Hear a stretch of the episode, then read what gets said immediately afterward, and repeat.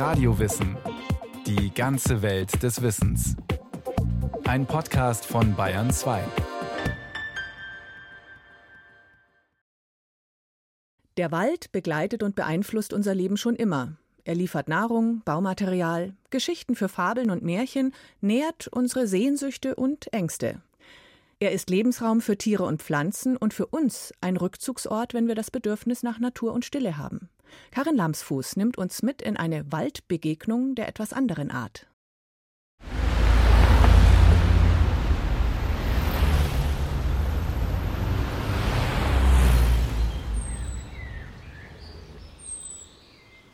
Ein Schritt in den Wald ist wie ein Schritt in eine andere Welt.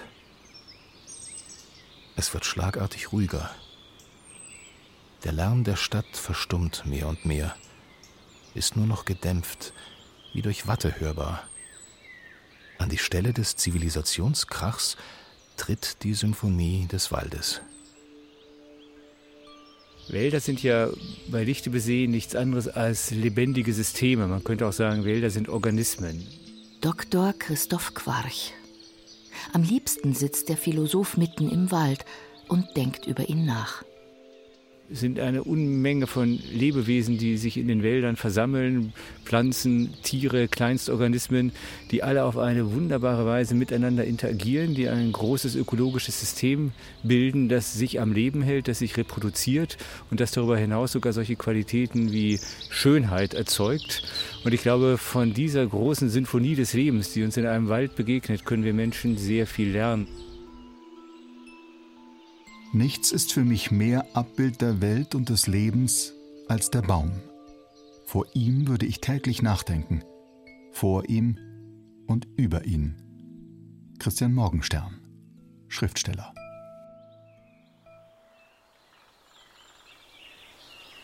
Die Gipfel der hohen, knorrigen Eichen bilden ein kuppelförmiges Dach.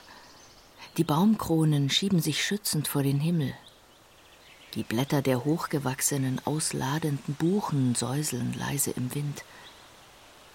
Der Mensch wandelt tief unten hindurch, durch die Kathedrale aus Bäumen und schaut ehrfürchtig hinauf. Ein aufrechter Baum. Er trägt seine Äste und diese Zweige und diese Blätter. Und jeder einzelne Teil wächst harmonisch, großartig seit der Künstler Gott ihn geschaffen hat. Antoni Gaudí, spanischer Künstler. Ich denke, es ist ein sehr altes Motiv. Wo wir hinschauen, zumindest in den Religionen und Kulturen von Ethnien, die in Wäldern oder in der unmittelbaren Nähe von Wäldern gelebt haben, und das wären zum Beispiel alle nordeuropäischen, aber auch die nordamerikanischen Indianervölker, alle diese Völker haben den Wald immer als einen sakralen Raum verstanden und erfahren. Christoph Quarch, Philosoph und Theologe. Wissen es zum Beispiel aus den römischen Geschichtsschreibern, auch bei Julius Caesar, dass die Kelten ihre Götter in heiligen Wäldern verehrten, in denen uralte Bäume standen, die auch nicht jedermann zugänglich waren. Das heißt, in diesen alten Waldkulturen war der Wald immer ein Tempel und ein Ort, an den man ging, um den Göttern, den Geistern der Ahnen oder anderen Wesenheiten zu begegnen. Also der Wald wurde immer erlebt als ein Ort, der spirituellen Begegnung. Und davon gibt es eben dann auch durch die Jahrhunderte immer wieder einen Nachhall, weil sich die Menschen natürlich auch immer wieder daran erinnert haben.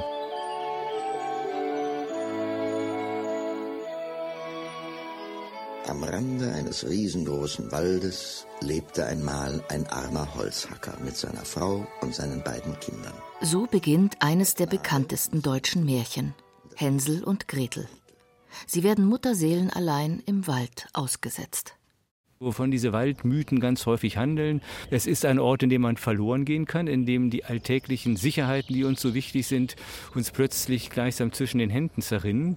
Und dieser Schwebezustand, der ist etwas, was den eigentümlichen Zauber des Waldes ausmacht und weshalb die Begegnung mit dem Wald für uns Menschen so etwas Kostbares ist. Jahrhundertelang diente der Wald dem Überleben der Menschen. Seine Früchte und Blätter nährten die Tiere, sein Holz spendete Wärme, war Baustoff und heizte später die ersten Maschinen an. Gleichzeitig war der Wald nie nur Ressource, Er hatte auch immer etwas Magisches, wurde besungen, beschrieben, mystifiziert und glorifiziert. Irgendwo ist bei den Menschen, eben nicht nur bei den Deutschen, denen man ja so einen leichten Spleen nachsagt in Bezug auf Wald, das funktioniert ja weltweit interessanterweise, überraschenderweise. Und ich glaube, so tief verwurzelt in jedem von uns ist eine ganz starke Natur- und auch Baumliebe. Peter Wohlleben, Bestsellerautor. Er ist Förster und sicherlich kein Philosoph. Und trotzdem haben seine Werke philosophische Relevanz. Wohlleben ist ein zeitgemäßer Botschafter für die tiefen Geheimnisse des Waldes. In den Wäldern kehren wir zur Vernunft und zum Glauben zurück. Ralph Waldo Emerson, US-amerikanischer Philosoph. Alte germanische Sagen schöpfen ihre Kraft und ihr Geheimnis aus den undurchdringlichen Wäldern. In Kleists Drama Die Hermannsschlacht oder Wagners Ring der Nibelungen diente der düstere Wald als düstere Kulisse. Im 19. Jahrhundert zelebrieren die Werke der deutschen Romantik die Verbindung von Mensch und Natur. Der einsame Wanderer durchstreift fast meditativ Berge und Wälder.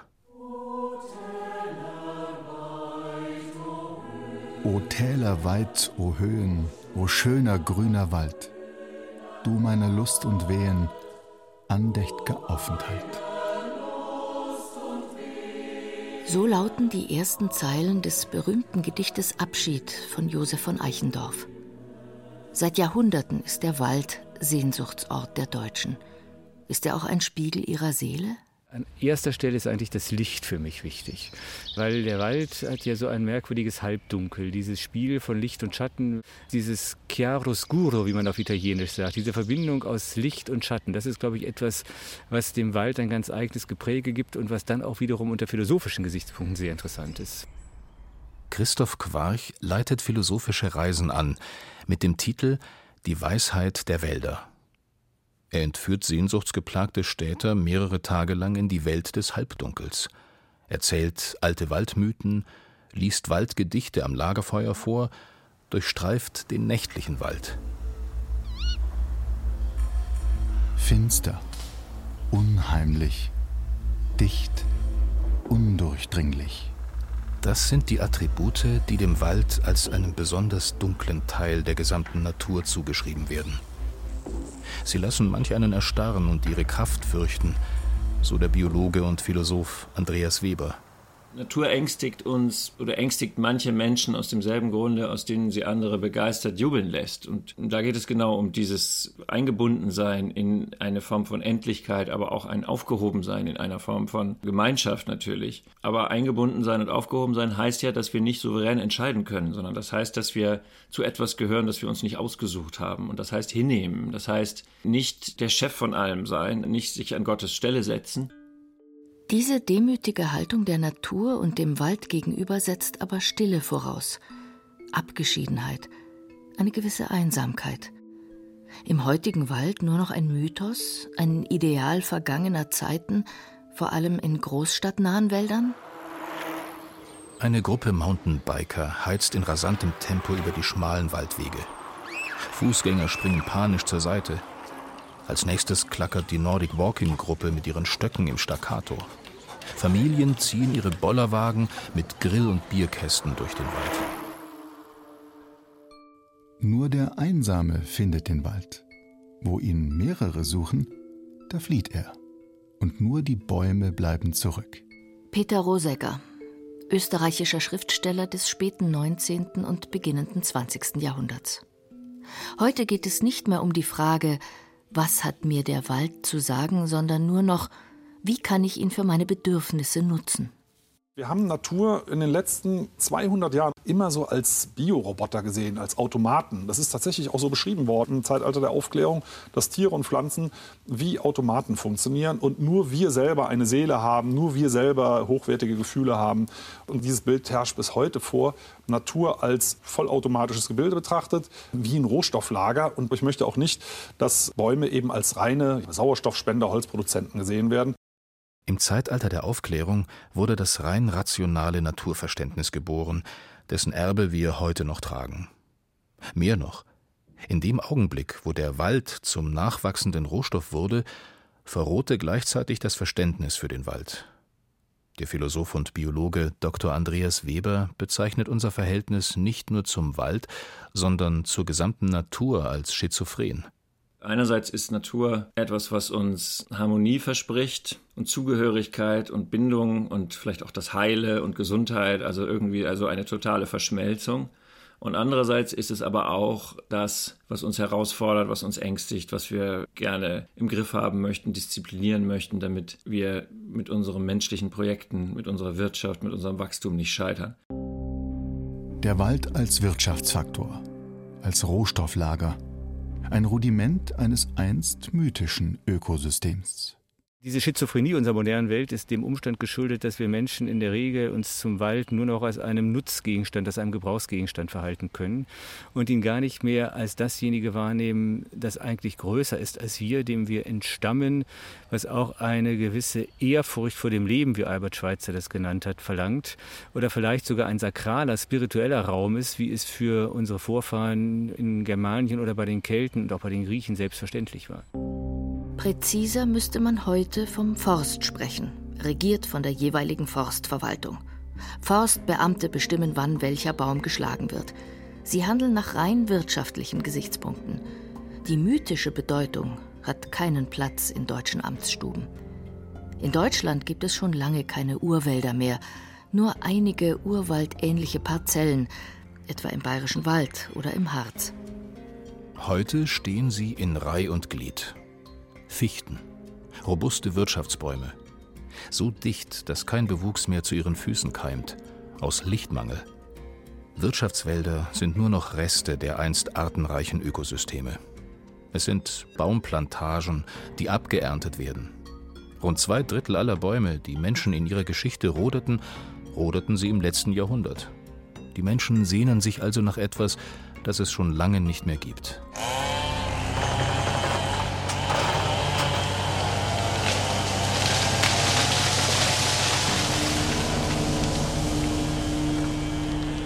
Schwere Maschinen dringen in den Wald ein, fräsen mit ihren Spuren eine Schneise aus zerquetschtem Waldboden. Der einstige Waldboden, eine dünne Humusschicht aus Herbstblättern, Eicheln und Bucheckern und zartgrünem weichen Moos, wird verdichtet und zermatscht. Ein Baum nach dem anderen kracht nieder. Es sind so starke Schäden, die da entstehen, dass Geologen sagen, das regeneriert sich erst nach der nächsten Eiszeit. Und dieser Waldboden ist halt ein Wasserspeicher. Der speichert die Winterniederschläge. Und im Sommer regnet es bei uns überall viel zu wenig für die Bäume. Die verbrauchen sehr, sehr viel Wasser. Also so eine ausgewachsene Buche zum Beispiel 500 Liter pro Tag, wenn es heiß ist. Und dann reicht der Regen nicht und dann zieht die eben dieses Winterwasser aus dem Boden. Nur wenn da so eine schwere Maschine drüber gerollt ist, dann ist der Tank quasi platt gefahren. Dann kommt da nichts mehr. Ne? Und das tut mir halt leid. Peter Wohlleben ist nicht nur Förster und Autor, er ist so etwas wie ein Botschafter für den Zauber des Waldes für seine Geheimnisse, seine tiefen Zusammenhänge. Er möchte, dass Menschen das filigrane Zusammenspiel begreifen und wieder würdigen lernen.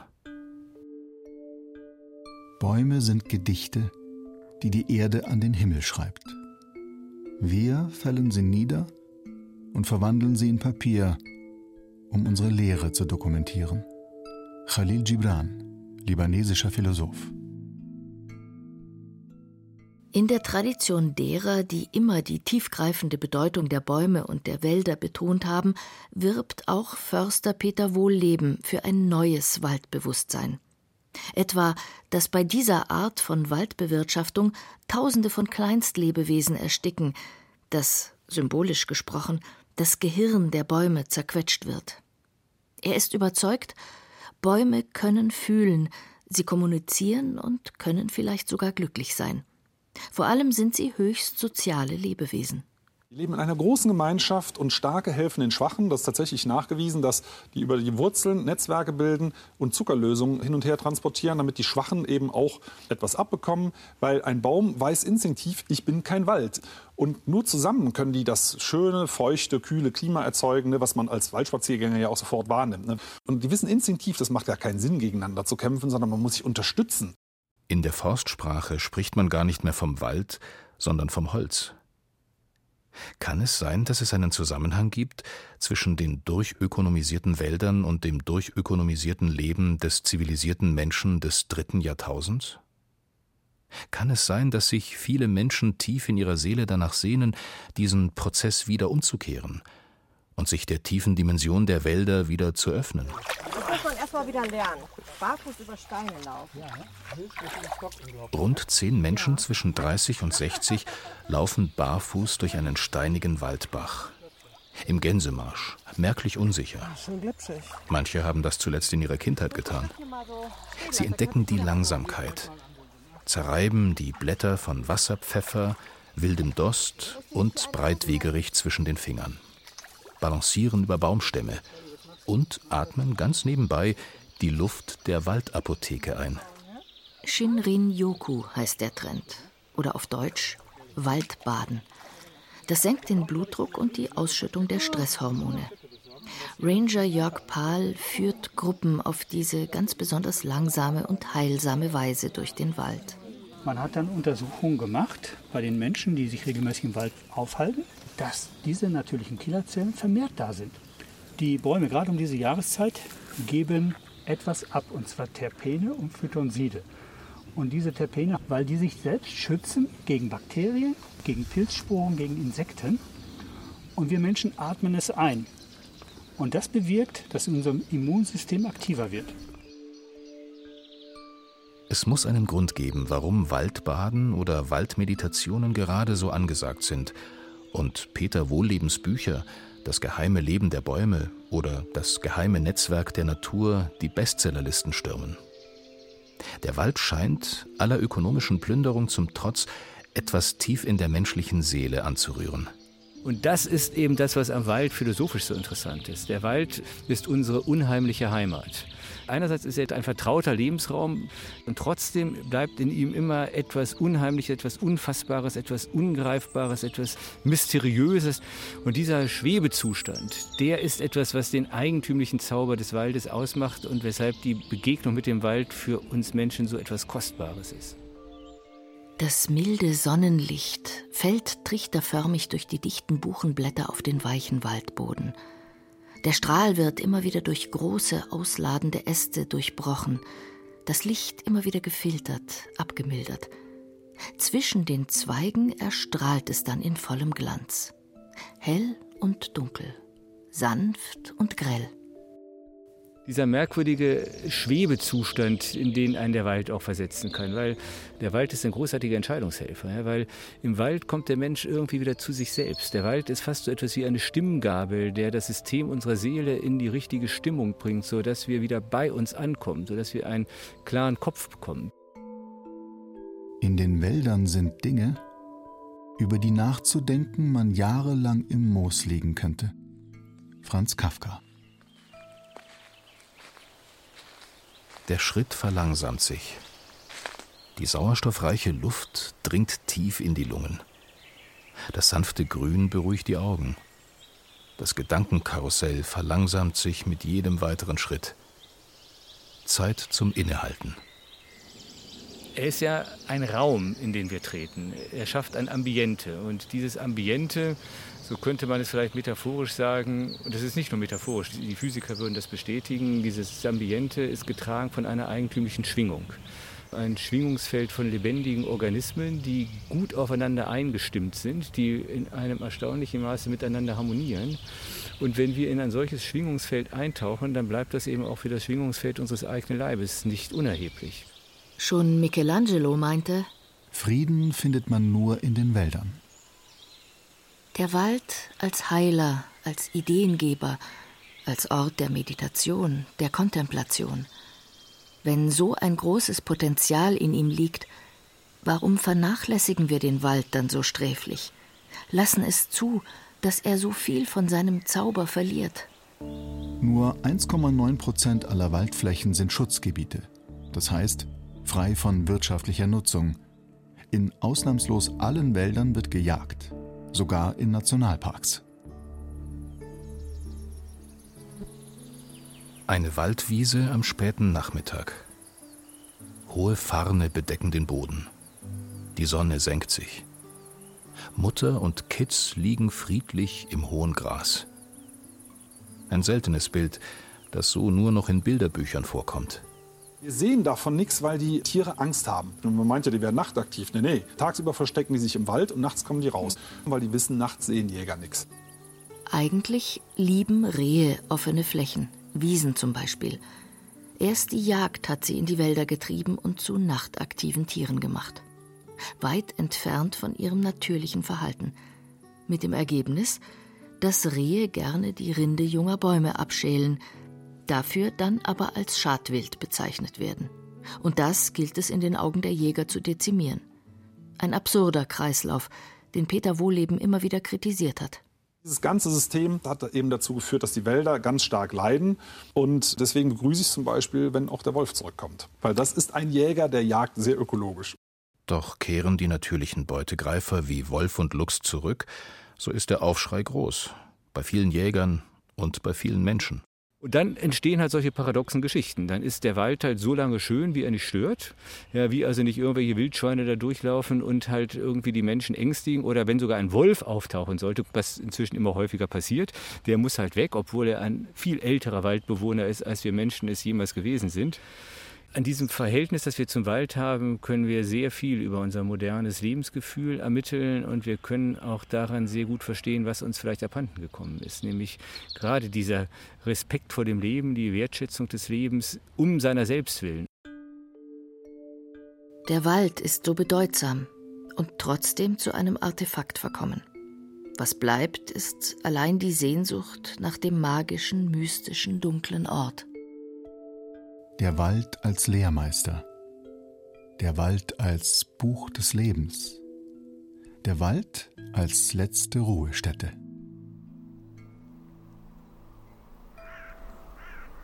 Ein grauer Novembertag.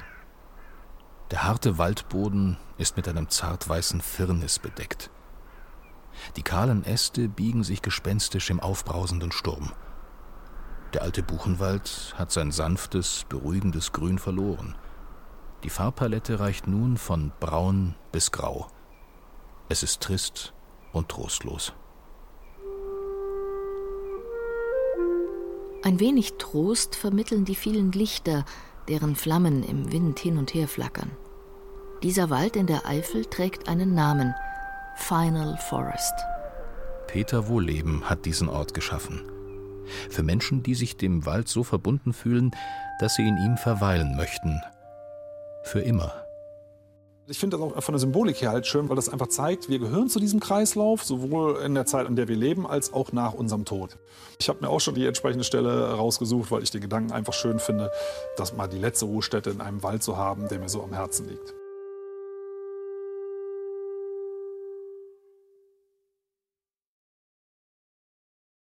Das war ein weiterer Radio Wissen Podcast. Karin Lamsfuß beschäftigte sich mit dem Verhältnis Mensch und Wald. Regie führte Eva Demmelhuber. In der Technik war Markus Huber. Es sprachen Irina Wanka, Christian Baumann und Jerzy May. Redaktion Bernhard Kastner.